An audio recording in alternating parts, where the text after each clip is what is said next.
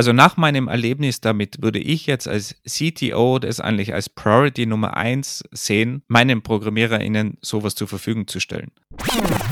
Und das ist, glaube ich, auch die große Stärke von Copilot, weil du ganz viele Kontext-Switches vermeidest. Ich glaube, von den 100 Zeilen habe vielleicht 10 Zeilen ich geschrieben. AI und speziell auf die Programmierung trainierte KI-Modelle sind angetreten, um die Welt, wie wir programmieren, zu verändern. GitHub Copilot ist da der Platzhirsch im Markt. Viele Softwareentwicklerinnen haben den Service bereits ausprobiert. Manche schwören darauf und wollen gar nicht mehr ohne. Manche sagen, och, ganz nett, aber nutzen es nicht regelmäßig. Und andere wiederum, quote unquote, hatten noch nicht die Zeit reinzuschauen. Wolfgang gehört zu den Early Adoptern und will gar nicht mehr ohne seinen Co-Piloten programmieren. Ich zum Beispiel habe es noch nie genutzt. In dieser Episode sprechen wir über Wolfgangs Erfahrungen und schneiden Themen an, wie zum Beispiel Bugs, die durch AI generiert werden, die Auslagerung von langweiligen Arbeiten, Training Bias und veraltete Codevorschläge und ob wir wirklich schneller bzw. produktiver bei der Programmierung werden. Viel Spaß!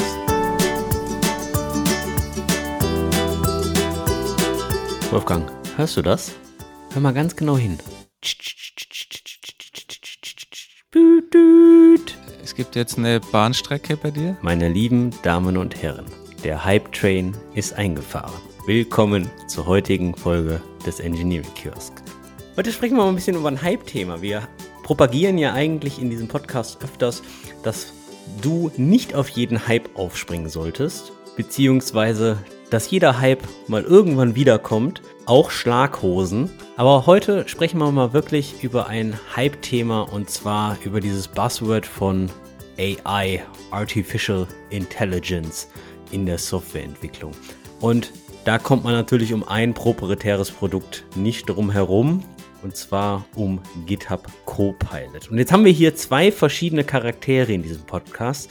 Einmal mich, den Late Adopter den Dinosaurier, der, und das ist jetzt keine Lüge, noch nicht GitHub Copilot ausprobiert hat. Ich habe noch nicht mal diese 60 Tage Testversion genutzt. Und dann haben wir auf der anderen Seite auch im tiefen Süden, aus dem Blickwinkel von Duisburg gesehen, schon fast Italien, haben wir diesen Early Adopter, Dr. Wolfgang Gassler, der ohne GitHub Copilot gar nicht mehr programmieren kann. Worum geht's denn dann heute? Heute geht's um GitHub Copilot, ChatGPT und alles andere, was da noch auf dem Markt existiert, um die Softwareentwicklung einfacher, schneller, effektiver und vielleicht auch günstiger zu machen. Also super, vielleicht bin ich Early Adopter für dich, aber ich glaube, für viele Leute bin ich der Late Adopter. Ich habe mir, hab mir im Dezember 22 oder so Copilot angeschaffen. Für viele ist es wahrscheinlich late, late, late im Game. Also was ich nur damit sagen will, ist, dass du wirklich altmodisch bist, Andy. Und du kennst ja diesen Satz, unsere Jobs werden nicht ersetzt durch die AI, sondern unsere Jobs werden ersetzt durch Leute, die mit AI umgehen können. Daher finde ich es gut. Hast du wenigstens ChatGPT schon mal ausprobiert, irgendwie einen Satz eingegeben? Einmal gefragt, ob du deinen Rasen auf 1,7 mm oder besser 1,9 mm trimmen sollst. So Fragen, die dich beschäftigen im Leben. Habe ich schon mal. Noch eine kleine Korrektur zum Rasen. Wenn du deinen Rasen auf 1,7 oder 1,9 Millimeter mähst, ich bin mir nicht sicher, was dann wirklich noch von einem Rasen über ist. Ja, weil Rasenhalmlänge misst man eigentlich in Zentimeter und. Äh, und was ist jetzt die ideale Länge? Ja, das kommt immer ganz drauf aufs Wetter an oder was du vorhast. Also nehmen wir mal zum Beispiel, wenn es jetzt. Oh je, ihr wollt einfach eine kurze Antwort. Okay, es ist schwierig. Kleiner Fun Fact. In Deutschland gibt's vermehrt Trockenperioden. Und alle sagen immer, mein Rasen verbrennt, mein Rasen verbrennt. Also für alle Leute, die einen Garten haben und es kommt eine längere Trockenperiode, beziehungsweise man merkt das schon, lass den Rasen einfach mal so auf 6 plus Zentimeter stehen, dann bleibt er auch sehr, sehr lange grün. Ja, bei uns regnet es noch. Springen wir mal ins Thema. Du hast gesagt, du bist im Dezember. Einen Moment, bevor es weitergeht. Wir versuchen ja immer unsere Werbepartner so auszuwählen, dass es auch einen Mehrwert für euch am Audiogerät hat. Und wir erwähnen ja auch immer, dass sich in der IT eigentlich so dieser Arbeitsmarkt dreht. Nicht Unternehmen suchen jetzt die Fachkräfte aus, sondern die Fachkräfte, also wir, suchen uns die Unternehmen aus. Und aus diesem Grund ist Pitch Club unser Partner der heutigen Episode. Man könnte sie auch als die Höhle der Löwen für Unternehmen, die Softwareentwickler suchen, bezeichnen. Denn der Pitch Club veranstaltet europaweit sein einzigartiges Reverse Recruiting Event, die Pitch Club Developer Edition. Beim Pitch Club Developer Edition pitchen Unternehmen sich selbst, ihre Softwareprojekte und Jobs vor vorselektierten Softwareentwicklerinnen und Softwareentwickler. Kein langer Prozess oder wie Teilnehmer berichten, kein Bullshit-Bingo, sondern knackige sechs Minuten, in denen sich das Unternehmen im Pitch präsentieren muss. Pro Event sind circa 10 Unternehmen am Start, 60 bis 80 Entwicklerinnen und nach den Pitches geht's in die One-on-One-Gespräche. Anschließend wird das ganze Event mit Snacks und Drinks bei einer Afterwork-Party abgeschlossen. Ist schon ein sehr cooles Konzept, finde ich, muss ich zugeben. Das Event hat jetzt schon 127 Mal stattgefunden in über sechs Jahren und Firmen von groß bis klein haben Top-Talente dort gefunden. Da sind Firmen dabei wie SAP, Deutsche Bank, AXA, Porsche, Accenture, BWC, Check24, Pro7, Zeiss, BioNTech und Andy, das wird dir am meisten gefallen als Kettensägen-Liebhaber, auch Stiel war dabei. Es sind aber nicht nur Konzerne, sondern auch Mittelständler und Startups wie Celonis, Zipgate, G-Data, Lilido, Lotum oder Chrono24. Das Event funktioniert aber auch für Unternehmen sehr gut. Die Telekom war bisher zweimal auf der Pitchbühne und konnte zwei ihrer offenen Stellen besetzen. 2024 wollen sie mit weiteren Pitches an diesen Erfolg anknüpfen. Also wenn du aktuell auf der Jobsuche bist oder für dein Team oder für dein Unternehmen neue Top-Talente suchst, die nächste Möglichkeit, selbst zu pitchen bzw. sich Pitches von Unternehmen anzuhören, ist am 27. Juli in München, 24. August in Dresden, 31. August in Hannover, 21. September in Berlin und am 28. September in Köln. Und natürlich am wichtigsten als Österreicher, muss ich das natürlich auch sagen, am 7.9. in Wien. Alle Infos findet ihr unter pcde.io. Paula, Cäsar, Dora, Emil.io. Link findest du aber natürlich auch in den Shownotes. Und jetzt geht's weiter mit dem Podcast. Werbung Ende. Du hast gesagt, du bist im Dezember 2022 in den Hype Train eingestiegen und hast mit der Nutzung von GitHub Copilot angefangen. Bevor wir jetzt in das Thema mal tief einsteigen, beziehungsweise bevor wir deine Erfahrungsberichte hören, nur mal ganz kurz zur Klarstellung, was GitHub Copilot ist. Auf der Webseite wird GitHub Copilot als dein Artificial Intelligence Pair Programmer angepriesen. Es ist also ein AI-Tool, was dir mit der Eingabe von Code-Kommentaren Code generieren soll. Es hat grob Support für zwölf Sprachen. Was heißt denn grob? Sind es zwölf oder sind es elf? Was ist für Ungenauigkeit? Diese AI-Welt, alles wird so ungenau definiert. Auf der Dokumentationsseite von GitHub stehen Programmiersprachen wie, wie Go, Java, PHP, Python, Ruby, Scala.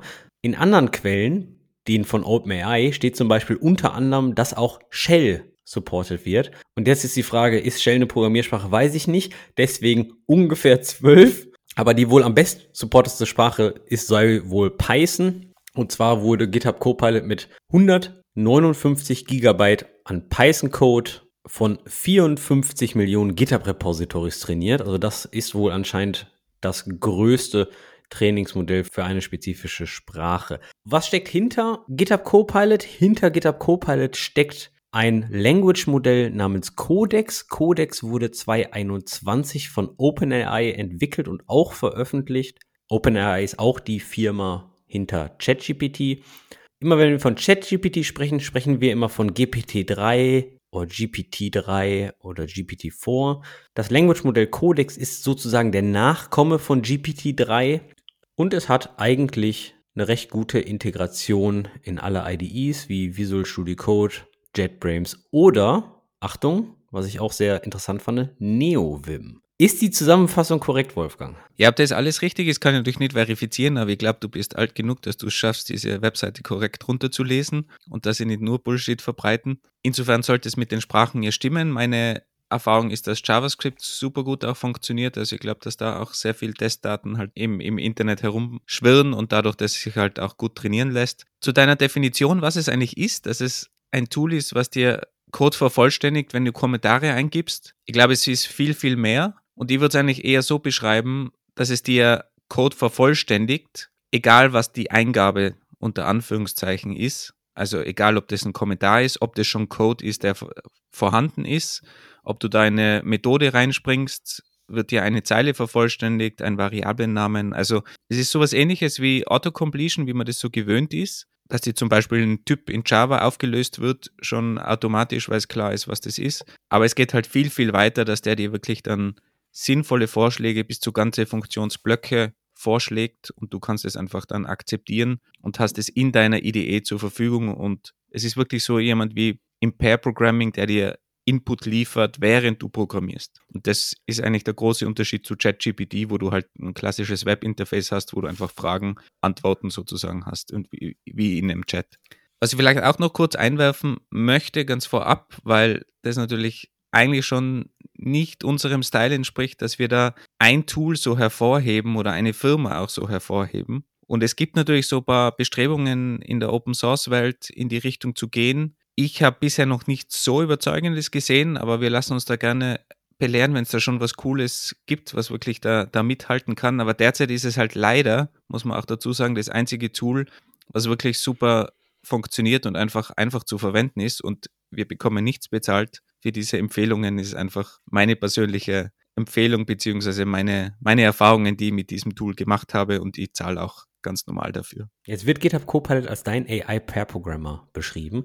Im Pair-Programming gibt es eigentlich zwei Rollen. Einen, der den Code schreibt, der, der sogenannte Driver oder der Pilot und der andere, der sagt, wo lang es geht, der Navigator bzw. Observer. Würdest du sagen, dass GitHub Copilot wirklich dann der Driver ist und du als, ich sagte gerade, Code-Kommentarschreiber dann wirklich der Navigator und Observer? Es geht zumindest in die Richtung, würde ich sagen. Also klar musst du noch selber viel schreiben, aber die Rollenverteilung ist schon relativ klar, aktuell zumindest. Meiner Meinung nach, du überlegst dir, was du machen willst, wo du hingehen willst, in welche Richtung du gehen willst, wie die Funktionen vielleicht aufgeteilt sind und der Code wird dann vervollständigt und du musst immer wieder mal mithelfen. Auch teilweise einfach mit so, so einfachen Dingen wie du fangst mit einem i an für if und dann ist es irgendwie klar, okay, du wirst jetzt irgendwie eine Weiche haben, eine Unterteilung und so kannst du auch einfach ein bisschen mithelfen mit einem, mit einem Zeichen, das du eingibst, um, um so eine Richtung vorzugeben, weil teilweise ist es unklar für, für Copilot. Insofern würde ich schon sagen, es geht genau in die Richtung und aktuell musst du natürlich noch irgendwo beide Rollen übernehmen, aber man merkt auch, jetzt in dem halben Jahr, wo ich das verwendet habe, dass da Optimierungen reingeflossen sind und es wird besser. Und Copilot übernimmt dir da noch wirklich mehr, mehr Arbeit von deinem Coding an sich. Jetzt bin ich immer ein großer Fan von dem Warum dahinter. Und jetzt würde ich gerne mal deine Motivation verstehen, deine Hauptmotivation. A, warum du damals im Dezember GitHub Copilot ausprobiert hast und B,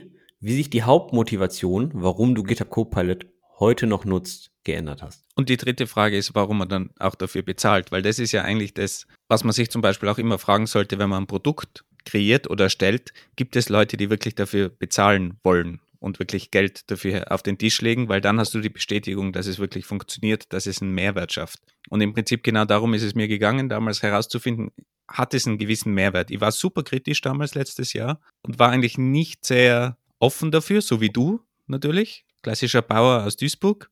Was der Bauer nicht kennt, hat Fredder nicht. Genau, richtig. Und dann hatte ich mit einem Freund eine Pair-Programming-Session und der hatte Copilot, weil der schon in dem frühen Beta-Programm drin ist, weil der sehr stark in der Open-Source-Welt unterwegs ist und die Open, gute Open-Source-Entwickler, die, keine Ahnung, es wird nicht so genau definiert, aber die wichtigen Open-Source-Entwickler hatten Zugriff zu diesem Tool früher und haben auch kostenlosen Zugriff. Und der hatte das schon. Und in einer Pair-Programming-Session habe ich mal gesehen, was da wirklich autovervollständigt wird. Und ich war so beeindruckt, dass ich mir gedacht habe, okay, das muss ich auch sofort selber ausprobieren. Ich war mir noch nicht sicher, ob es diese, aktuell sind es 100 Euro im Jahr, was ja eigentlich auch relativ wenig ist, muss man, muss man dazu sagen, für irgendein SaaS-Tool oder so ist das ja eigentlich ein Standardwert. Und habe dann einfach mal begonnen und war dann aber in der Testphase von zwei Monaten eigentlich sowieso nach, nach ich glaube, nach einer Woche eigentlich sold, weil ich mir gedacht habe, okay, das nimmt mir so viel Arbeit ab und ich wäre so viel produktiver, dass der Preis eigentlich gar keine Diskussion mehr war. Und wenn ich das jetzt richtig verstanden habe, hat sich die Hauptmotivation nach einer Woche Testphase bei dir jetzt auch weiter nicht geändert und das ist immer noch die Hauptmotivation,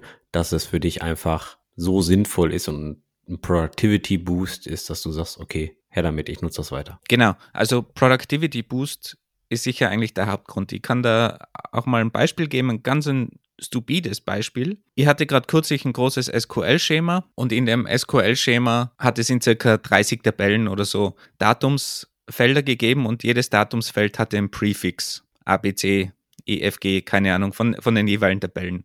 Hatte historische Gründe und ihr wollt alle Datumsfelder umbenennen einfach in Date, damit dieses Prefix weg ist.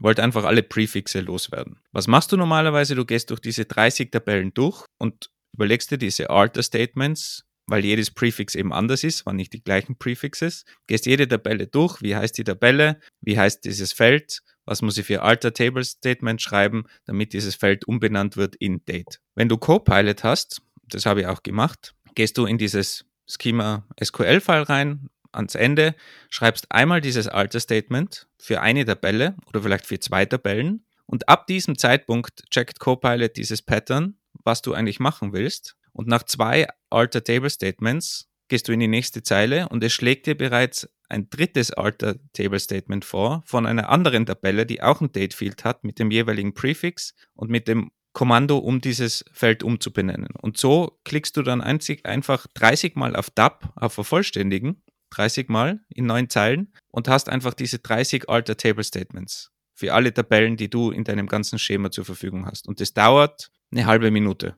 würde ich mal sagen. Wenn du dir überlegst, wie lange du brauchst, um 30 Alter Table Statements mit den richtigen Prefixes aus den richtigen Tabellen alleine zusammenzusuchen und dann zu schreiben, braucht wesentlich länger. Also ich schätze mal, dass du da sicher 10 Minuten, wahrscheinlich eher, eher länger, vermute ich mal, dran bist und so brauchst du eine halbe Minute. Und das kannst du dir auch nicht programmieren. Du könntest dir natürlich jetzt irgendein komplexes Skript schreiben, was dir die Tabellen ausliest, die Namen und das vielleicht machen. Aber alleine dieses Skript dauert wieder länger, weil für 30 Tabellen machst du kein eigenes Skript, das dir das irgendwie ausliest. Du hast dann aber nicht GitHub Copilot sowas gesagt wie, vervollständige mir bitte die letzten zwei Alter Table Statements für die übergebliebenen 28 SQL-Tabellen. In dem Fall war gar kein Kommentar im Spiel. Das könnte man natürlich noch probieren in die Richtung, sowas zu kommentieren oder einfach Kontext geben. Im Prinzip Copilot ist ja ziemlich egal, ob das jetzt ein Kommentar ist, ob das irgendwo ein Text ist, probiert halt einfach Patterns zu matchen. Aber in dem Fall war es wirklich nur zwei Alter, Statement, Alter Table Statements. Es ist sofort klar, ich will da mehr Alter Table Statements schreiben und so wird es vervollständigt. Aber das ist schon mal ein ganz gutes Stichwort. Und zwar hattest du gerade gesagt, du hast dem das ganze SQL-File gegeben und hast dann am Ende des SQL-Files diese Alter Table Statements geschrieben. Das bedeutet, die 100, 200 SQL Zeilen waren dann ja sozusagen der Kontext, weil man sagt ja auch bei ChatGPT, umso mehr Kontext dieses AI-Modell hat, desto besser werden die Antworten. Also so nach dem Motto, stell dir vor, du bist Maschinenbauer und du würdest jetzt einen neuen 3D-Drucker designen. Was würdest du machen? Das. Was ist notwendig, um Fleisch zu drucken? Zum Beispiel. Ja, also du gibst ja, umso mehr Kontext du mitgibst. Das bedeutet, du hast also eigentlich mit dem SQL-File den vorhandenen Kontext reingegeben. Genau, also der Kontext ist super, super wichtig. Weil wenn du einen normalen Kollegen, Kollegin hast, brauchst du natürlich den gewissen Kontext. Und wir haben das ja auch oft genug auch in Episoden besprochen, dass der Kontext so wichtig ist, um zu verstehen, wo man eigentlich hin will. Und du musst natürlich auch einer KI ganz allgemein immer diesen Kontext mitliefern. Und das muss halt der richtige Kontext sein, weil du könntest ja auch sagen, okay, lies mein gesamtes Repository, aber das ist dann wieder zu viel Kontext, sondern es sollte halt der Kontext sein, der in dem Fall jetzt gerade gebraucht wird innerhalb dieser Datei, was es auch immer ist kurz erklärt an einem, an einem Beispiel, was ich selber gerade mal gehabt habe. Ein kleines Problem aus meinem nicht technischen Leben. Ich wollte einfach von der Webseite die Infos bekommen, wenn dort neue Entries eingegeben werden. Zum Beispiel kann sich das wie eine Immobilienseite oder so vorstellen. Du wirst informiert werden über, über neue Wohnungen zum Beispiel. Und die Webseite hatte eben keinen Alert und die wollte mir das zusammenstückeln, dass ich da vielleicht eine Slack-Message oder sowas bekomme. Wollte eigentlich Tools verwenden, habe aber kein sinnvolles Tool gefunden, kein einfaches, kein kostenloses. War alles viel zu kompliziert und irgendwann haben wir gedacht, eigentlich wäre es doch gar nicht so schwierig, das selber zu programmieren. Und dann haben wir überlegt, okay, ich probiere das einfach mal schnell zusammen coden in, in JavaScript und habe mit dem Kontext begonnen. Das heißt, ich habe in, in mein, eine JavaScript-Datei hineinkopiert als Kommentar den HTML-Code, den ich fetchen will und die URL einfach von einem Beispiel-Item oder von zwei Items und habe dann angefangen mit dem Programmieren. Und dadurch dieser HTML-Code in den Kommentaren bereits verfügbar war, hat Copilot automatisch verstanden, okay, ich will da gewisse Felder aus diesem HTML-Code rauspassen. Ich will diese URL fetchen. Ich glaube, ich habe es auch in ein, zwei Kommentaren dazu geschrieben noch. Und am Ende wurde mir eigentlich fast alles vervollständigt. Copilot hat mir sofort angeboten, am Anfang Puppeteer zu importieren als Library. Ich habe noch nie in meinem Leben von Puppeteer gehört, aber bin dann drauf gekommen, es ist ein Headless-Tool, wo du einfach Webseiten fetchen kannst. Das heißt, es wurde mir sogar eine Library vorgeschlagen, die ich eigentlich gar nicht am Schirm hatte. Musste dann kurz googeln, was das überhaupt ist für eine Library. Und ich habe dann eigentlich nur ein, zwei Richtungen vorgegeben. Okay, vielleicht noch eine Slack-URL, Webhook-URL, wie was aufteilen will, vielleicht so eine grobe Struktur hat schon ein, zwei Dinge gebraucht, die geändert haben wollte. Auf jeden Fall hatte er am Ende 100 Zeilen Code, die mir genau das gemacht haben, die mir einen Headless Browser geöffnet haben, genau diese Elemente rausgelesen haben in der Schleife. Das richtige Mapping hat Copilot schon gemacht. Von dem Titel hat mir da ein internes Objekt erzeugt, genau mit den Werten, mit den richtigen Pfaden, wo man das im HTML findet, also mit den so X-Path Pfaden im Prinzip, um das aus dem HTML-Code rauszulesen. Und am Ende hat ihr das noch mit meinem Default-Deployment in dem Docker-Container gemacht und dieses ganze Projekt hat mich ungefähr eine Stunde gekostet. Und nach einer Stunde war dieses Ding fertig und ich glaube, von den 100 Zeilen habe vielleicht zehn Zeilen ich geschrieben, plus Anleitungen natürlich, in welche Richtung es gehen soll. Aber ich habe von den 100 Zeilen eigentlich kaum mehr eine Zeile selber geschrieben. Ich nenne das Projekt jetzt einfach mal deinen Immobilien-Scraper. Genau, damit ich meine 300 Immobilien, die waren mir einfach zu wenig. Ja, ich will da schon ein bisschen Immobilien ansammeln noch. Aber da hast du mit einer leeren Datei angefangen. Bedeutet, also als du dieses quote-unquote Projekt angefangen hast, war noch nichts da und du hast GitHub Copilot geöffnet und hast dann einen Kommentar geschrieben, was gemacht werden soll.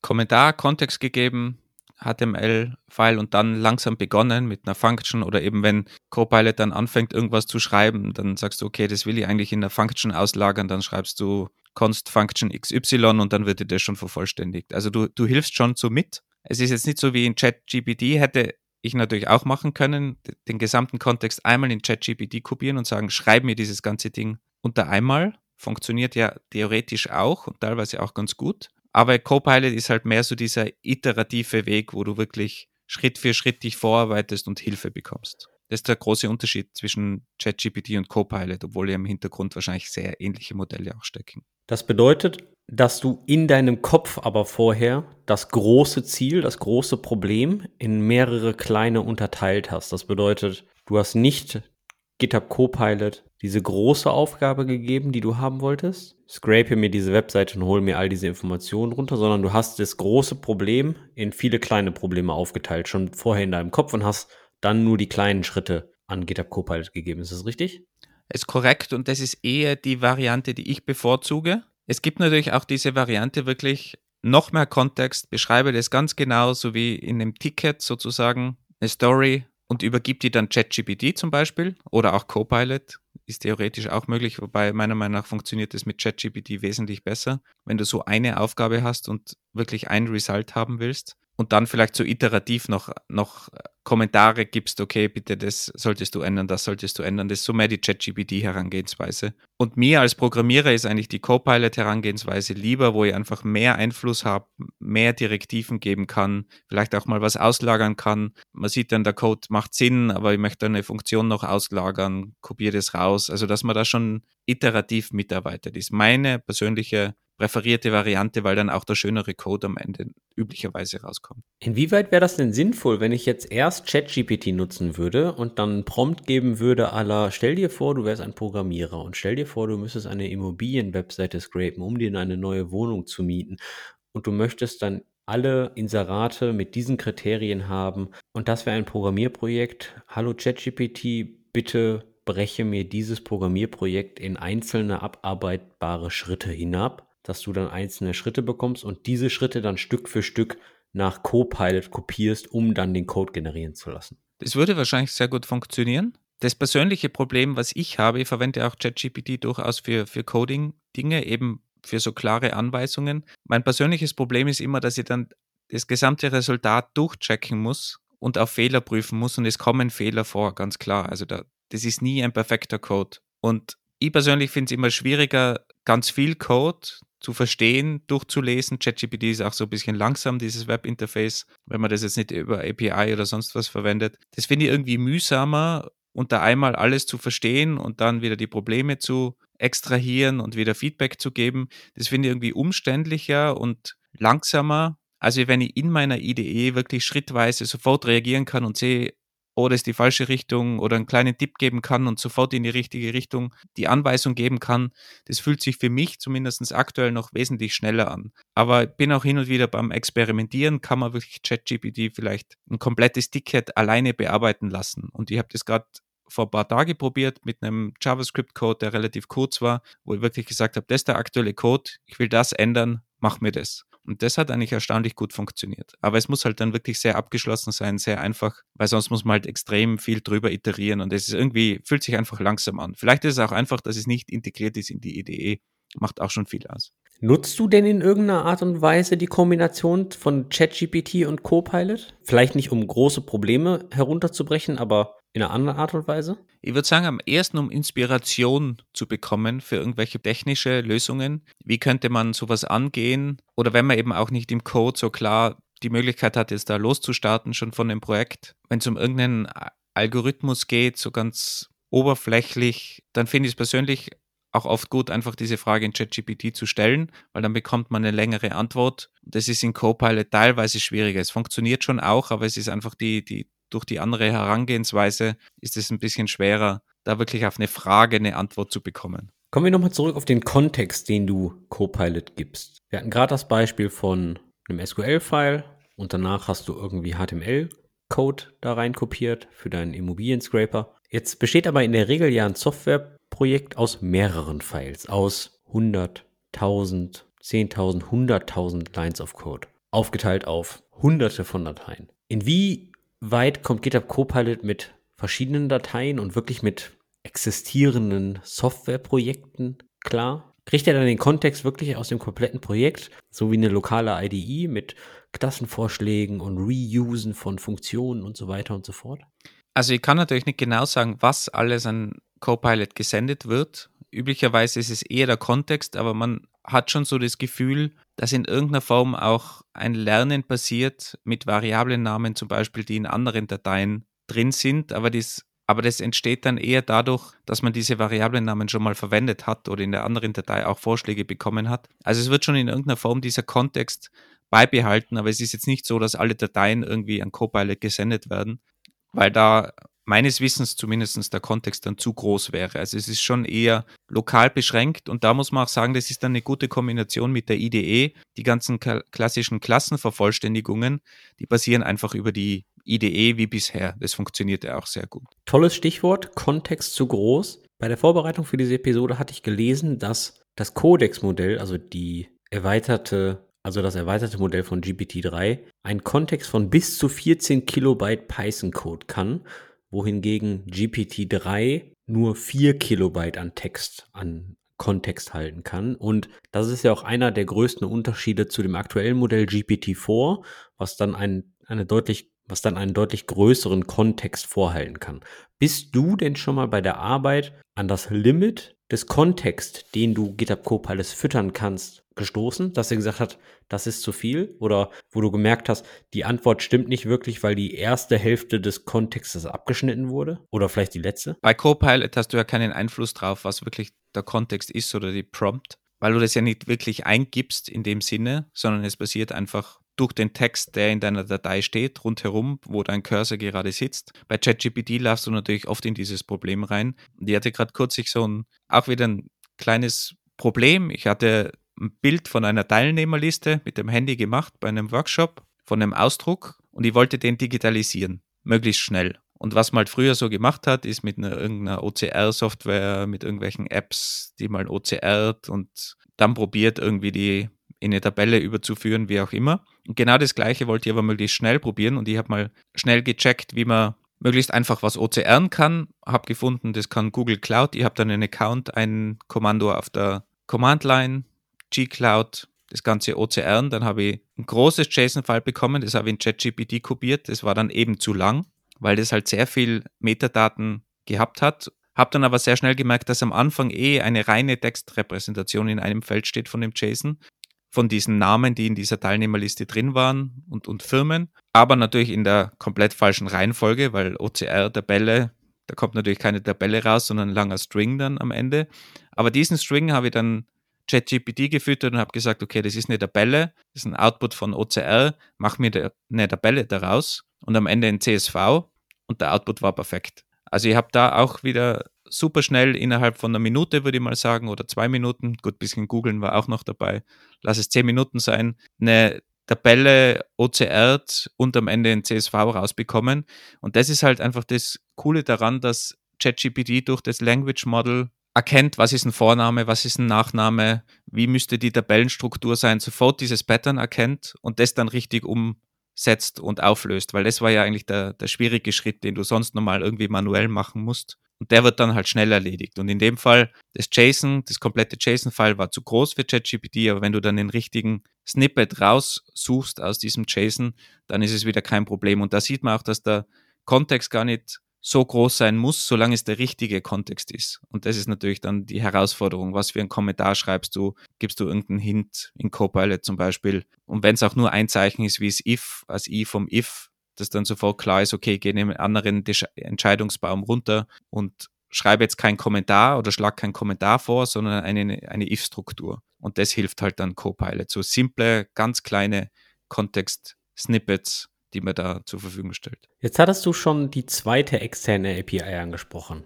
Gerade Google Cloud, G-Cloud, vorher Puppeteer. Wenn ich das richtig raushöre, schlägt dann GitHub Copilot dir also auch wirklich die Nutzung von externen APIs vor, beziehungsweise kann dann auch die APIs richtig nutzen von externen Providern. Also G-Cloud war jetzt meine Idee und beziehungsweise ich habe schnell gegoogelt, wo kann ich simpel OCRen und da ist irgendwo Google aufgedacht, haben gedacht, okay, gibt es da vielleicht eine API, die einfach nutzen kann oder ein Online-Tool und da habe ich dann in der Doku gesehen, okay, ich kann da direkt das Command-Line aufrufen und ich bin ja sowieso in G-Cloud. Das heißt, ich kann da schnell ein Bild OCR, gar kein Problem.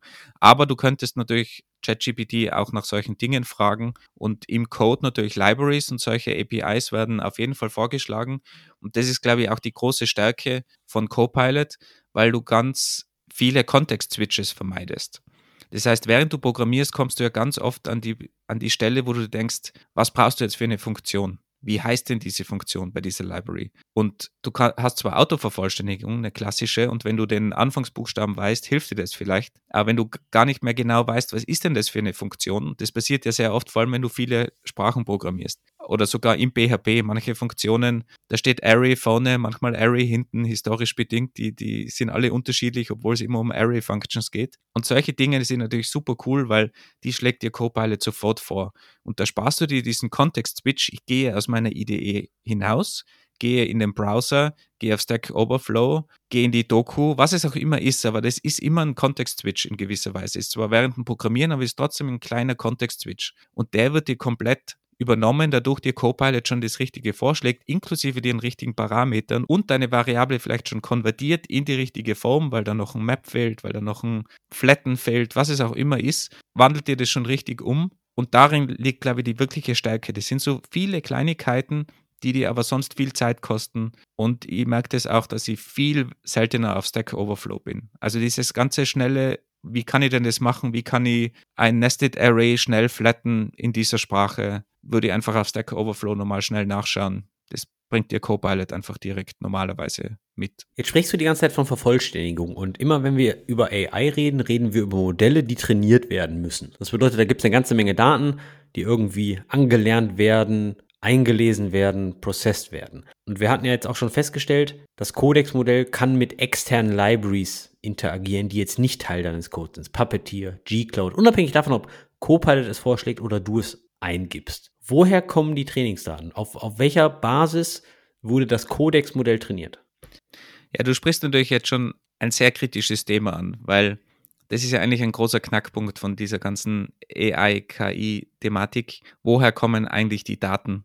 und welche Daten werden dort verwendet. Und GitHub hat natürlich einen Zugriff auf ganz viele Code-Daten, auf alle Repositories, egal ob die jetzt wirklich Open Source sind, MIT-License oder ob das einfach eine proprietäre Lizenz ist, aber der Source Code ist im Internet verfügbar. Und vielleicht sind da auch noch andere Quellen abseits von GitHub dabei. Das ist natürlich das gut gehütete Geheimnis, weil da kannst du halt wirklich die Qualität rausziehen. Umso besser deine Trainingsdaten sind, umso besser sind dann natürlich auch deine Vorschläge. Aber ich würde mal sagen, nachdem heutzutage alles irgendwie im GitHub liegt, hast du natürlich mit GitHub ein super tolles Trainingsmodell. Aber es kann natürlich auch sein, dass irgendwie Stack Overflow oder so mit reinbezogen wird. Könnte ich mir sehr gut vorstellen, weil da halt auch dementsprechend guter Code drinnen steht. Und wenn du das dann noch irgendwie kombinierst mit Upvotes, zum Beispiel die Antworten, die die meisten Upvotes erhalten haben, dann kannst du dadurch auch Qualität lernen. Was sind denn die besten Antworten? Was ist guter Code? Was ist schlechter Code? Dasselbe mit den Stars in GitHub. Was macht Sinn? Was macht weniger Sinn? Und so weiter. Also du kannst da viele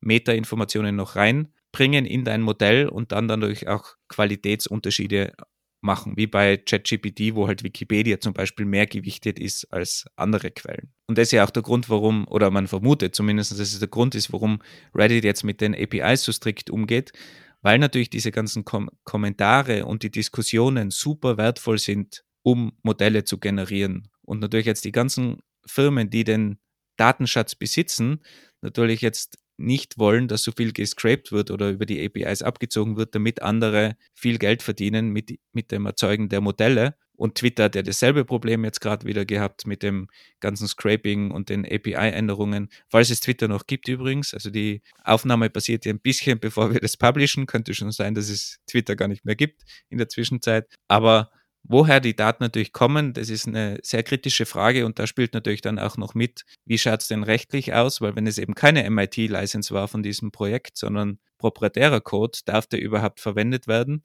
Und da hat natürlich jetzt Copilot auch reagiert. Also du kannst dann Flag setzen, du wirst keinen Public Code zum Beispiel vorgeschlagen bekommen, damit du nicht in das Problem rennst, dass du Code verwendet hast in deinem Projekt, der dir vorgeschlagen wurde, der aber eigentlich nicht frei verfügbar ist, sondern eine proprietäre License zum Beispiel hat. Also das kannst du ausnehmen mit einem Flag in den Settings von Copilot. Public Code heißt jetzt Code, der öffentlich im Internet zu zugänglich ist, ohne Berücksichtigung der Lizenz. Also das bedeutet, Public Code könnte auch ein MIT-Projekt sein oder ein Repository ohne License. Ehrlich gesagt, keine Ahnung, wie sie das intern werten, ob sie die Licenses auch noch ausgewertet haben, wobei das ja auch nicht so leicht ist und immer klar ist, es steht ja nicht die License in jeder Datei. Mir ist es nicht ganz klar, wie sie es machen. Es gibt dieses Flag grundsätzlich. Ich glaube, es ist halt, um die Leute zu beruhigen. Ob das wirklich funktioniert und so funktioniert, ist halt schwierig zu sagen. Ich möchte noch mal ganz kurz einhaken. Ich bin nicht deiner Meinung, dass ein GitHub-Star den gleichen Wert wie ein Upvote auf Reddit oder Stack Overflow hat. Denn wenn ich mal nachschaue, wie ich GitHub-Stars verwende, dann hat das oft nichts mit der Qualität des Projektes zu tun, sondern primär mit der Grundidee, die in der Regel ein Satz in der README ist, oder weil das etwas ist, was ich mir später mal ansehen möchte, wo ich dann natürlich nie zu komme. Oder, oder, oder. Also der Wert eines GitHub-Stars ist, man könnte fast sagen, oh, das ist interessant, ich packe das meine meine Bookmarks und irgendwann habe ich zu viele Bookmarks und lösche die eh alle. Wohingegen natürlich Stack Overflow und Reddit wirklich kuratierter Content ist.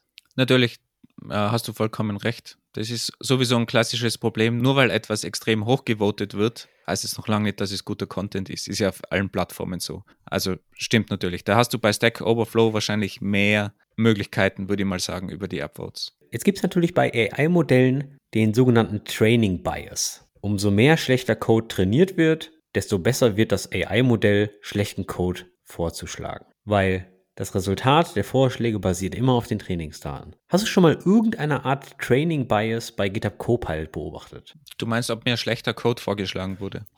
Schlechter Code war jetzt nur ein Beispiel. Vielleicht männliche Variablennamen. Oder vermehrt den Hang, Python 2 Code zu schreiben, anstatt Python, 2, Python 3, weil Python 2 mehr in den Trainingsdaten vorhanden war, obwohl das schon seit 15 Jahren mittlerweile deprecated ist. Oder PHP 5 oder Java 7 oder ähnliches. Also ich habe noch nie das Problem gehabt, dass mir Copilot jetzt äh, ungegenderten Code vorgeschlagen hat und ich hätte gern gegendert, weil bei Variablen ist das selten ein Problem, obwohl es natürlich in anderen Modellen ganz oft ein Problem ist. Was natürlich schon ist, ist, dass einfach oft Bullshit vorgeschlagen wird. Auch ganz oft, wie du gesagt hast, so Dinge, die es schon lange gibt, die aber vielleicht nicht mehr State of the Art sind. Also ich denke da gerade an Datumsumformungsfunktionen braucht man ja ganz oft, um irgendwie ein Datum in eine spezielle Form zu bringen. Und da habe ich schon oft erlebt, dass mir da komplexe Funktionen vorgeschlagen wurden.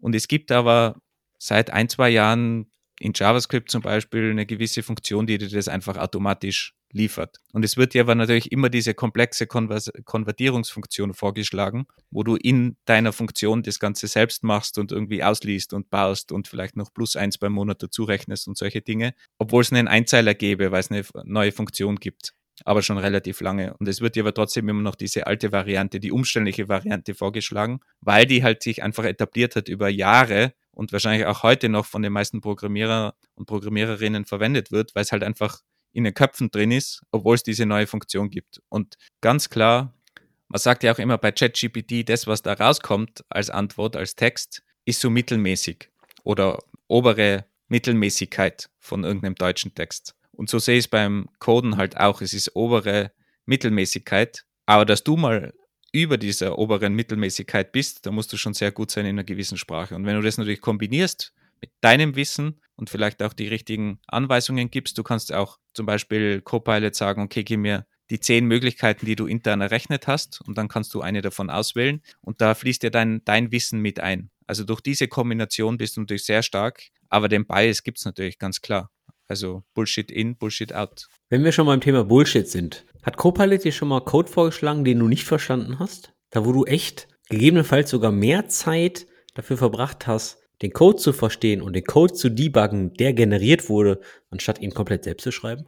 Also was mir schon passiert ist, viel Zeit gekostet hat, sind Bugs, die Copilot eingebaut hat und ihr zu wenig gecheckt, was da wirklich passiert gerade wenn es um irgendwelche Debug-Ausgaben oder so geht und da werden dann, was super praktisch ist übrigens, die zehn Variablen ausgegeben in so einem schnellen Log, was du schreibst, wo du sonst immer zu faul bist, diese wirklich zehn Variablen hinzuschreiben und vielleicht noch den, den Namen der Variable für den Debug-Code. Das macht dir natürlich Copilot super schnell automatisch. Aber wenn sich da natürlich irgendwie eine Variable einschleicht, die falsch ist oder so und du siehst dann irgendwelche Errors, die, die fliegen und denkst dir, es kann ja gar nicht in dieser Datei sein, da hatte ich diese Variable doch gar nicht und suchst irgendwo anders. Also das hat mir schon viel Zeit gekostet. Moment, ganz kurz. Verstehe ich das richtig? Du hast Code durch GitHub Copilot generieren lassen. Der hat einen Bug drin und dann hast du GitHub Copilot genutzt, um Console Log Statements fürs Debugging zu schreiben? Nein, nein, in dem Fall ist der Bug durch Console Log entstanden.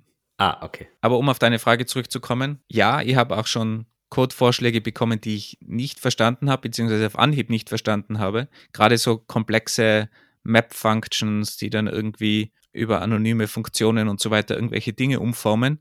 Und da sitzt man dann teilweise schon lang und überlegt sich, kann das richtig sein? Kann das funktionieren? Und da muss man das wirklich durchdenken und auseinander trennen und wirklich analysieren. Und ganz oft stimmt's, aber ganz oft stimmt's auch nicht. Also das ist natürlich schon eine gewisse Schwäche, und da musst du halt wirklich den Code überprüfen. Und wenn es so ein komplexer Code ist, kann das durchaus Zeit dauern. Das stimmt schon. Aber man muss schon sagen, im Großteil der Fälle stimmt es und da bist du dann auch überrascht und denkst dir, hey, das ist eine coole Lösung. Das ist so ähnlich wie wenn du auf Stack Overflow gehst und dann so denkst, oh, das ist aber eine schöne Lösung. Das ist ja wirklich clean, einfach Codes und ihr mir das so komplex vorgestellt. Jetzt ist ja weitläufig bekannt, dass AI-Modelle nicht immer richtig liegen.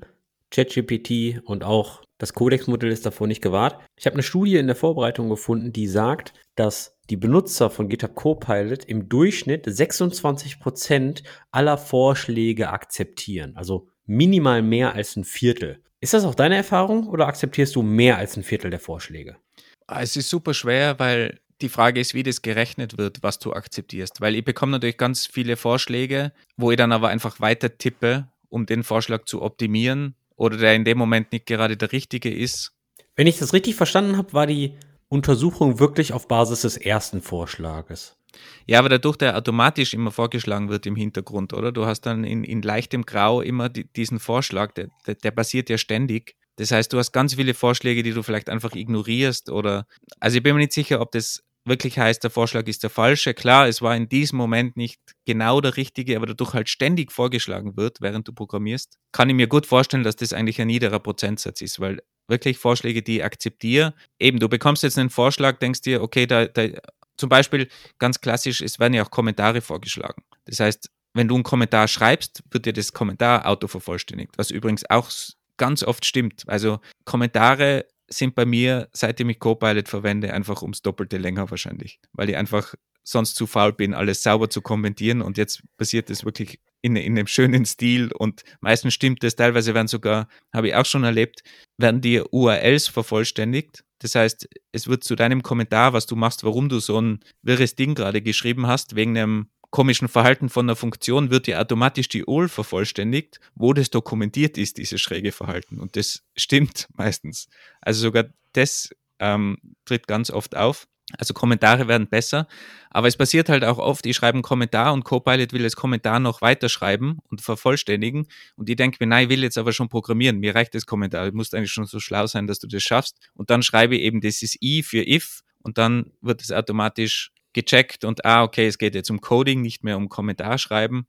Und natürlich habe ich dann da dieses erste Kommentar, was mir noch vorgeschlagen wurde, oder den ersten Vorschlag eben nicht akzeptiert, obwohl es vielleicht in dem Sinne natürlich noch gar nicht im richtigen Kontext war oder auf dem, auf dem Programmierpfad, sondern noch im Kommentierpfad. Meine theoretische Frage. Du schreibst jetzt Code mit GitHub Copilot. Du lässt dir sogar nicht nur den Code vorschlagen, sondern auch die Kommentare. Lässt das Projekt ein paar Wochen ruhen, kommst wieder mit dem Projekt an und programmierst weiter mit GitHub Copilot. Das bedeutet, die durch GitHub Copilot geschriebenen Kommentare sind ja dann wiederum erweiterter Kontext für GitHub Copilot. Ist das richtig? Ja, natürlich, ja. Wobei man natürlich schon sagen muss, diese Kommentare sind ja überprüft von mir.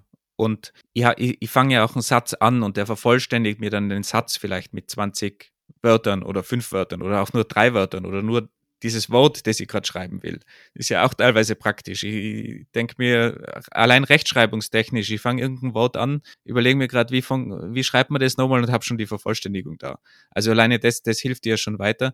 Es gibt natürlich schon auch die Möglichkeit, und das nutze ich auch immer ganz gerne, ich schreibe einen Codeblock und will den jetzt kommentieren und dann probiert Chat, äh, jetzt sage ich schon ChatGPT, Copilot versteht dann den Code, also verstehen unter Anführungszeichen, wissen wir ja alle, aber Copilot versucht dann diesen Codeblock zu kommentieren, ohne dass ich irgendwas angefangen habe zu kommentieren. Also es geht auch in die andere Richtung, nicht nur Kommentar zu Code, sondern auch Code zu Kommentar und es fun funktioniert auch erstaunlich gut. Aber natürlich, ich bin immer dabei, ich helfe, ich verbessere und darum kann es dann auch später wieder Kontext sein, wenn ich in zwei Monaten wieder weiterschreibe, ist eh klar. Aber es ist ja auch mein überprüfter Kommentar, den ich da geschrieben habe. Insofern ist das ja völlig in Ordnung. Wenn wir übrigens gerade dabei sind, was Copilot alles macht, also Kommentare, Code, aber was man auch nicht vergessen darf, sind Testcases zum Beispiel, auch super praktisch.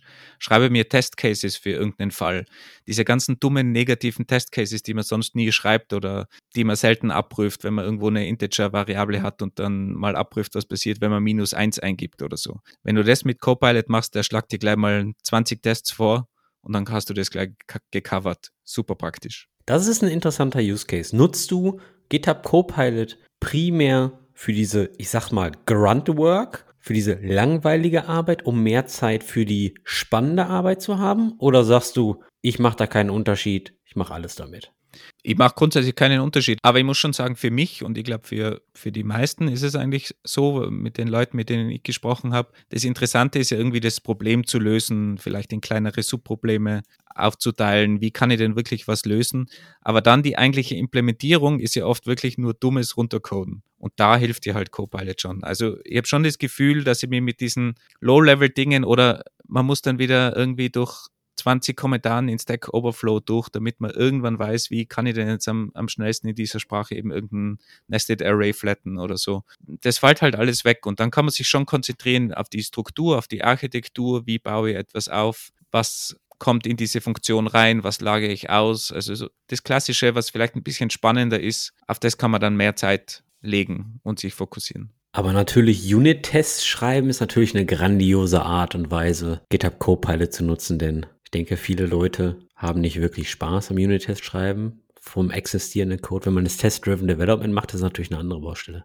Aber sogar Test-Driven Development. Also du fängst mit den Tests an und es werden dir halt einfach Sachen vervollständigt. Vorschläge. Auch, sind ja auch wieder nur Vorschläge, die du gut oder schlecht finden kannst und entscheiden kannst, ob du sie aufnimmst. Und das passiert mir schon sehr oft, dass ich dann irgendwie so in einem Test zum Beispiel was vorgeschlagen bekomme, wo ich mir denke, ah, stimmt, das ist eigentlich eine sehr gute Idee, das sollte man wirklich testen. Und man ist dann wirklich happy und denkt sich, das habe ich überhaupt nie gedacht. Aber es macht absolut Sinn natürlich. Jetzt ist natürlich jedes AI-Modell auf existierenden Daten trainiert. Da stellt sich natürlich die Frage, inwieweit ist denn innovative Arbeit an zum Beispiel neuen Plattformen nehmen wir mal an, Quantencomputer kommen jetzt bald raus und alles muss auf Quantencomputer angepasst werden, so ähnlich wie die ganze Software, die auf ARM am Anfang nicht richtig lief. Ich glaube, Apple-User mit einem M1-Prozessor wissen, wovon ich rede. Inwieweit siehst du die Möglichkeit, innovative Arbeit auf neuen Themen, auf neuen Plattformen mit GitHub Copilot umzusetzen? Weil ich meine, im Endeffekt existiert ja noch nicht viel vorhandenes Material für Sachen, die jetzt wirklich neu rauskommen. Ja, das geht halt schon sehr in, in die philosophische Ecke, würde ich fast sagen, wie die Diskussion, kann eine KI irgendwie ein tolles Gemälde machen, was eben nicht auf alte Patterns basiert überhaupt. Aber ich sehe das halt auch so, dass man eigentlich sagen muss, dass ja auch jetzt, um in der Kunst zu bleiben auf dieser Metaebene, dass alles, was Künstler in irgendeiner Form machen, meistens basiert auf alten Künstlerinnen, auf deren Input. Also du hast ganz viel Input und wertest den Input aus, mischt ihn neu, änderst es. Natürlich ist da die KI aktuell noch vielleicht begrenzt, aber ich glaube, das wird sich in Zukunft ändern. Und wenn du natürlich das runterbrichst auf Einzelprobleme, dann hast du sowieso kein Problem. Weil auch wenn du auf einer neuen Plattform bist, die if-Struktur sieht immer noch so aus. Du musst immer noch ein Array flatten. Also diese Tasks, die sowieso ähnlich sind und immer gleich sind, wenn dir die weggenommen werden, hast du ja auch schon einen Produktionsgewinn. Klar, wenn du das vergleichst mit, mit dem Beispiel mit, der, mit dem Immobilien-Scraper, wenn man den so nennen will, dass es Puppeteer vorschlägt und diese ganzen Dinge, klar, da brauchst du natürlich auch den, den, den Input und das muss schon länger am Markt sein. Aber wenn du jetzt ganz normal programmierst und auch an einer neuen Technologie programmierst, die ganzen Kleinigkeiten werden dir trotzdem abgenommen in der Programmiersprache. Und irgendwann in Zukunft geht es vielleicht sogar weiter, dass es halt dann wirklich neu kombiniert werden kann. Und das ist halt die große Frage, okay, generative AI, wohin geht das Ganze? Aber das werden wir sehen in Zukunft. Aber ich, ich glaube auch, dass das sehr bald der Fall sein kann, dass uns dann vielleicht einfach eine neue Plattform auch noch generiert wird. Oder einfach nur, wenn man das als neu bezeichnen will, dass halt die ganzen Infos auf Stack Overflow zusammengetragen werden und dann bei einer Entscheidung helfen, sollst du was so designen, Version A oder Version B in dieser Architektur von einer neuen äh, Plattform. Und da greifst du halt dann auf das Wissen zurück, was in den ganzen Köpfen vielleicht auch ist, weil ähnlich passieren ja auch Entscheidungen im Kopf, dass du halt dein Wissen oder in einer Gruppe dieses Wissen vereinst und dir überlegst, okay, machen wir Version A oder B? Entsche wie entscheiden wir uns, obwohl das vielleicht sonst noch nie jemand davor gemacht hat. Und so könntest du es natürlich über eine KI dann am Ende auch lösen, meiner Meinung nach. Aber ist schon sehr philosophisch. Du hattest Stack Overflow jetzt schon mehrmals erwähnt. Ich hatte gelesen, dass seitdem ChatGPT draußen ist, der Traffic von Stack Overflow enorm eingebrochen ist. Kann ich nachvollziehen, ich bin einer davon, der Stack Overflow weniger nutzt. Jetzt bist du natürlich schon einer der älteren Programmierer. Das bedeutet, du weißt auch noch, wie Programmieren ohne Copilot funktioniert. Damals, wo wir Assembler programmiert haben, kurz nach dem Krieg, genau. Hast du schon mal effektiv Assembler geschrieben? Hast du mal ein richtiges Programm geschrieben und nicht, ich habe mal ein bisschen was in ein Register geschrieben und wieder rausgeholt? Ja, also nie produktiv oder so, aber zu Studiumszeiten haben wir das natürlich gemacht oder auch wie dann unterrichtet habe, Einführung in die Programmierung. Okay, nein, es war nicht Einführung in die Programmierung, es war schon was anderes. Aber da, da hatten wir teilweise so Code-Snippets und in einem Emulator was gemacht, ja. Aber richtig produktiv, nein. Wenn wir jetzt daran denken, dass mehr und mehr Softwareentwickler benötigt werden, würdest du empfehlen, mit GitHub Copilot programmieren zu lernen? Beziehungsweise siehst du die Möglichkeit oder siehst du, dass man durch die Nutzung von GitHub Copilot schneller beziehungsweise besser, beziehungsweise effizienter programmieren lernen kann? Ich antworte mal ne, mit einer Gegenfrage. Bist du dafür, dass wenn man Java lernt, dass man VI verwendet zum Java-Programmieren lernen oder eine IDE, die dir Autocompletion und Vervollständigung von Klassennamen und so weiter vorschlägt? Ich gehe stark davon aus, dass es für VI auch irgendein Java-Plugin gibt, aber ich denke, es wäre schon sehr hilfreich, wenn man eine ordentliche IDE verwendet, die einem sehr, sehr viel grafische Hilfsmittel vorgibt, wo man dann auch draufklicken kann und erklär mir das und solche Geschichten. Ja, so ähnlich sehe ich das eigentlich auch mit, mit Copilot. Wenn du davon ausgehst, dass in Zukunft jeder in irgendeiner Form so eine Unterstützung in der IDE hat, ist immer die Frage, wo startest du mit den Grundlagen, wann gehst du über in diese Hilfen, würde ich sie mal nennen, ganz allgemein, sei es eine klassische Autovervollständigung, Klassennamen. Da scheiden sich die Geister, hatten wir auch immer viel Diskussionen an der Uni, wenn wir unterrichten. Du musst da wahrscheinlich einen guten Mittelweg finden, dass du halt für Grundlagen vielleicht das einfach mal selber ausprobierst. Aber ich glaube, schlussendlich geht es darum, möglichst produktiv zu sein. Und, aber ganz allgemein sollte es meiner Meinung nach möglichst nahe an dem sein, was du dann später mal brauchst im Arbeitsleben oder was du auch immer machst. Wenn ich jetzt als Late Adopter GitHub Copilot ausprobieren möchte, auf was muss ich einstellen, was sich in meinem Programmierflow ändert? Gar nichts. Erläutere mir das mal ein bisschen, weil ich denke mir, ich muss ja schon auf die Webseite gehen und dann irgendwie Code da reinpasten oder connecte ich das sofort zu meinem GitHub-Repository oder. Ja, du aktivierst es, installierst natürlich einmal das Plugin in deinem VS Code zum Beispiel and that's it. Und dann ist es aktiv. Und es läuft einfach immer mit. Und dann wirst du langsam lernen, damit umzugehen und das zu sehen. Klar wird sich dein Flow dann ändern, in dem Sinne, auch mit dem Kontext, wie wir das schon besprochen haben. Aber du musst nirgends hingehen, du musst nichts kopieren oder kannst es einfach mal aktivieren und einfach loslegen. Zum Kostenmodell, wenn ich das richtig nachgeschlagen habe, die ersten zwei Monate sind frei und danach für Privatanwender 10 Dollar im Monat beziehungsweise 100 Dollar im Jahr und für Firmen 19 Dollar pro User pro Monat. Würdest du sagen, das ist Peanuts gegenüber dem Value, die dieses Tool liefert? Es klingt jetzt langsam wirklich wie eine Verkaufsveranstaltung. Aber ja, also meiner Erfahrung nach schon kann es nur empfehlen. Würde mich natürlich auch freuen, wenn es da mehr in Richtung Open Source gibt oder andere Möglichkeiten, aber die Experience ist schon, schon sehr gut, muss man auch dazu sagen. So, jetzt haben wir aber noch nicht über den Elefanten im Porzellanladen, beziehungsweise The Pink Elephant in the Room gesprochen. Und zwar sind wir als Deutsche besonders deutsche Mittelständler, ja alle immer sehr konservativ mit unseren Daten, Copyright, rechtliche Thematik. Und solche AI-Themen müssen natürlich erstmal durch die Rechts- und Compliance-Abteilung. Und da kommen dann oft ganz viele Fragen auf, die vielleicht sogar noch gar nicht wirklich beantwortet sind. Wie sieht das ganze rechtliche Thema denn da aus? Den Code, der da generiert wird, kann ich den proprietär nutzen, verkaufen? Inwieweit sind meine Daten gesichert? Oder kann es sein, dass wenn ein Mitarbeiter von Vorwerk etwas an der Thermomix-Software durch GitHub Copilot jagt, dass ich den Code dann bald vorgeschlagen bekomme? Ja, gerade im Business-Umfeld ist das natürlich ein Riesenproblem. Und wir hatten ja schon kurz besprochen, Copilot hat diese Funktion, dass du sagen kannst, Public Code inkludieren oder nicht inkludieren.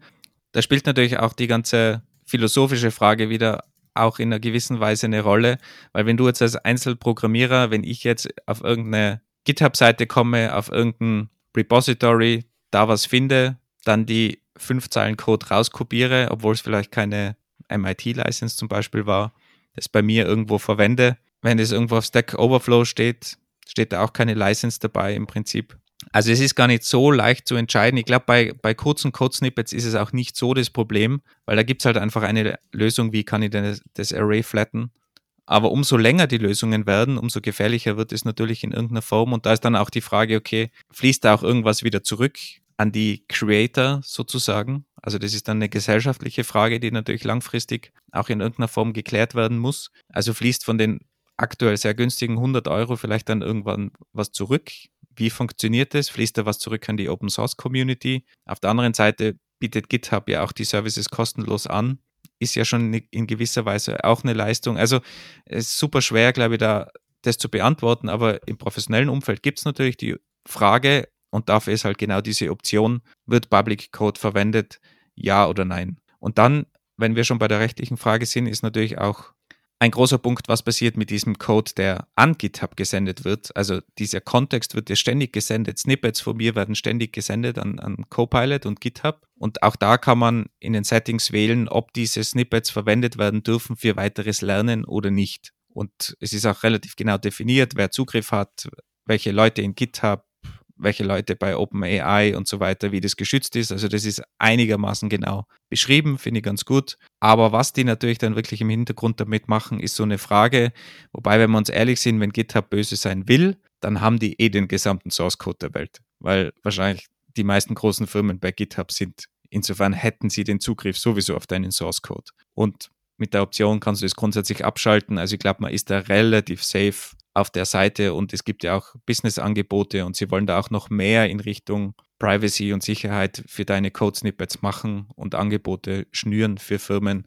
Also da kommt sicher auch noch einiges. Sogar ChatGPT hat es eingebaut mittlerweile, dass du deine History löschen kannst, beziehungsweise es deaktivieren kannst, dass jetzt, was du eingibst, für das Learning verwendet wird. Da kannst du die Chat-History deaktivieren, das geht seit April. Also sogar ChatGPT macht es, wobei die natürlich sehr aggressiv sind, weil sie sagen, wenn ich das kostenlos anbiete, dann will ich auch was davon haben. Und da muss man sich dann halt auch gesamt wieder fragen, wenn ich so viel rausbekomme aus dem Modell, muss ich halt vielleicht auch was beisteuern, wenn ich das schon kostenlos nutze oder sehr günstig. Aber grundsätzlich ist es möglich für Firmen, Copilot zu verwenden, auch wenn das meines Wissens sehr, sehr wenig Firmen machen offiziell. Also ich kenne kaum Firmen, größere Firmen, die das in irgendeiner Form erlauben. Auch wenn es möglich ist, ich denke trotzdem, dass bevor ihr es dann im kommerziellen Umfeld wirklich nutzt, checkt das mal intern ab und nicht einfach eine Shadow-IT aufbauen, weil also nach meinem Erlebnis damit würde ich jetzt als CTO das eigentlich als Priority Nummer eins sehen, meinen ProgrammiererInnen sowas zur Verfügung zu stellen. Weil wenn du, wenn sie wollen zumindest, weil wenn du da einen Pro Productivity Lift hast, gerade jetzt mit der ganzen Mangel von Arbeitskräften, und du sagst jetzt, du kannst ja auch nur 20 Prozent rausholen an Produktivität und vielleicht, dass Leute happier sind, weil sie nicht den ganzen Boilerplate-Code da immer schreiben müssen, dann ist es meiner Meinung nach eine Priorität, die ganz, ganz oben sein muss und nicht wir schauen uns das mal an und klären das vielleicht mit der Rechtsabteilung irgendwann. Weil du jetzt schon Tipps für CTOs raushaust und den Mangel an Fachkräften erwähnt hast, stellt sich für mich die Frage, werden denn nun Programmierer ersetzt? Können nun auch Nicht-Softwareentwickler mit weniger Codeverständnis programmieren bzw. besser programmieren? Ja, also das größte Gegenargument, was ja immer erwähnt wird, ist, Programmierer sind safe, weil damit uns nämlich andere Leute wie zum Beispiel Produktmanager oder Kunden ersetzen, müssten sie wissen, was sie wollen. Und da hört es ja dann in der Regel auf. Genau, dafür gibt es Product Owner. Also ich will ja gar nicht sagen, dass alle ProgrammiererInnen arbeitslos werden. Aber das grundsätzlich deine Frage war ja, ob Product-Leute zum Beispiel für gewisse Tasks in Zukunft keine ProgrammiererInnen mehr brauchen. Da bin ich voll überzeugt. Es geht ja jetzt schon mit dem Low-Code, No-Code-Tools in die Richtung, wenn die dann noch intelligenter werden, dass die dir gewisse Sachen vorschlagen, Best Practices vielleicht, dass du irgendwas zusammenklicken kannst oder wirklich textuell das einfach eingeben kannst, was will ich haben und dann iterativ vielleicht auch arbeiten, weil das ist ja auch so was. Ich weiß vielleicht nicht genau, was ich will, aber ich gebe das als Text ein und bekomme dann die Frage, was ich wirklich haben will oder einfach ein Output mit einem Prototypen eine Sekunde später und dann sage ich, oh, der Prototyp ist ja was Falsche. Und dann gebe ich ein, was ich gerne hätte. Und so kann ich mich auch iterativ in die richtige Richtung bewegen. Also, dass es weniger ProgrammiererInnen braucht, um ein Problem zu lösen, definitiv. Es kann aber auch sein, dass es dann viel mehr Probleme gibt, weil halt jeder das schnell ausprobieren will und vielleicht kommst du dann eher zu dem Punkt, dass du eine Firma startest und dann wirklich Leute brauchst. Das heißt, ich glaube nicht, dass es Probleme gibt mit Arbeitsplätzen, aber dass Product-Leute selber entwickeln können, bis zu einem gewissen Grad, das wird sicher kommen. Und gibt es eigentlich auch schon. Das klingt für mich so ein bisschen, dass T-shaped Engineers, also Generalisten, eher vor dieser Herausforderung stehen, dass sie quote unquote ersetzt werden und dass in Zukunft mehr Spezialisten benötigt werden. Würdest du dazu stimmen? Wenn es rein ums Programmieren geht, ja, weil eben der mittelmäßige Code kein Problem mehr ist. Aber natürlich, was Generalisten schon können, ist den Kontext über sehr viele Ebenen, vielleicht auch mit dem Verstehen von Problemen über mehrere Abteilungen hinweg oder mehrere Systeme, auch wenn es um Architektur geht, solche Dinge. Also da glaube ich, dass schon noch eine Zeit zumindest Bedarf ist und Generalisten sind in dem Bereich oft ganz gut. Also ich würde grundsätzlich immer noch nicht empfehlen, dass sich jede und jeder absolut in ein Spezialthema reinarbeitet und dass es nur mehr diese Spezialisten gibt. Also ich glaube schon, dass auch Generalisten weiterhin benötigt werden. So, der Hype-Train, der am Anfang in den Bahnhof eingefahren ist, erreicht langsam die Endhaltestelle. Vielen Dank für deinen Erfahrungsbericht, Wolfgang. Du hast mir auf jeden Fall ein bisschen Lust gemacht, Unit-Tests durch GitHub Copilot generieren zu lassen. Und ich glaube, das teste ich auch mal aus. Ich möchte noch mal ganz kurz erwähnen, wir werden nicht von GitHub oder Microsoft oder OpenAI gesponsert. Das war jetzt wirklich volle Überzeugung. Es gibt auch leider kein Referral-Programm. Ich habe mir das schon öfters überlegt, weil ich habe schon so viele Leute überzeugt, dass ich eigentlich gern so ein Referral-Programm hätte. Und diese Episode war natürlich jetzt alles ein bisschen High-Level, aber sie war hundertprozentig basierend auf eigenen Erfahrungen durch Wolfgang. Neben GitHub Copilot gibt es aber natürlich auch noch andere Tools, die was ähnliches machen, beziehungsweise auch in diesen AI Coding Assistant Approach reingehen. Und zwar gibt es dann sowas wie Tab9 oder auch ein Service von Amazon Web Services, Code Whisperer. Finde ich sehr geil, den Namen, muss ich zugeben. Das bedeutet, falls ihr GitHub eher abgeneigt seid, weil es Microsoft ist, könnt ihr die anderen Tools natürlich auch mal ausprobieren. Man muss jetzt jedoch auch sagen, du hast jetzt natürlich primär über GitHub Copilot gesprochen. GitHub hat aber vor kurzem auch GitHub Copilot X rausgebracht, beziehungsweise angekündigt. GitHub Copilot X ist dann die Erweiterung von GitHub Copilot, was dann OpenAIs Modell GPT-4 adaptiert und die ganze Sache aus den letzten zwei Jahren natürlich so ein bisschen ablevelt und die Learnings einfließen lässt. Ich glaube, da kann man sich schon auf die Beta-Liste schreiben lassen.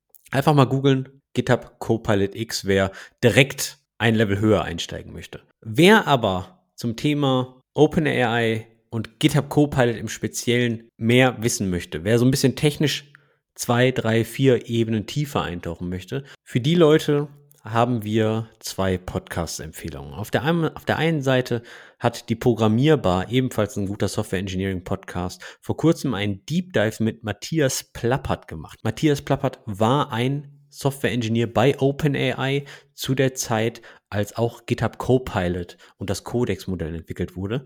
Sehr interessanter Deep Dive, um mal ein bisschen hinter die Kulissen von OpenAI zu schauen.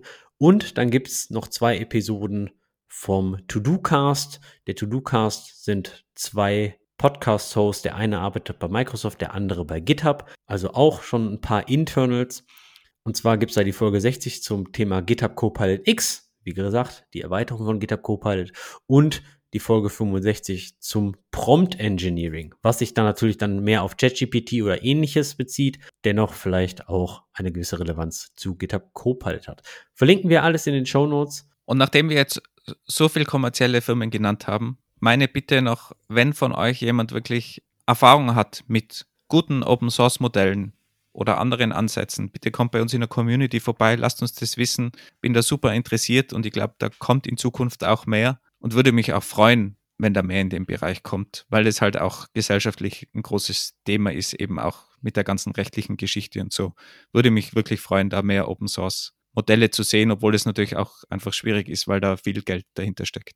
Man muss aber auch sagen, wenn du der Programmierbar folgst, die haben jetzt auch AI News und in diesen AI News haben sie immer irgendwelche Open Source Trainingsmodelle drin, wie zum Beispiel das Lama Modell. Fun Fact, irgendwie sind alle Open Source AI Modelle nach irgendwelchen Tieren benannt.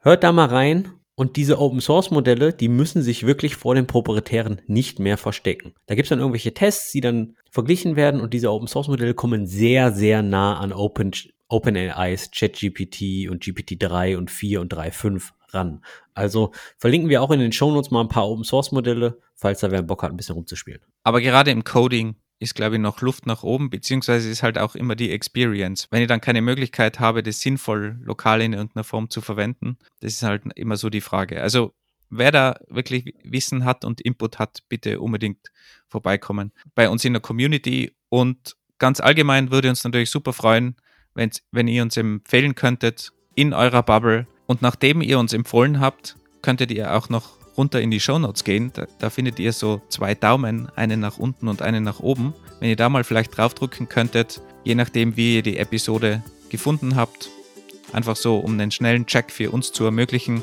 bekommen wir einfach die Info, okay, wie viel Daumen rauf, wie viel Daumen runter pro Episode hatten wir denn und es geht auch plattformübergreifend, egal wo ihr uns hört. Das war's von uns. Viel Spaß beim Rumspielen mit GitHub Copilot und bis zum nächsten Mal. Tschüss. Ciao. Und nicht vergessen, wenn ihr einen neuen Job sucht oder als Firma die Top-Talente, dann schaut vorbei bei unserem Episodensponsor, dem Pitch Club. Link in den Show Notes.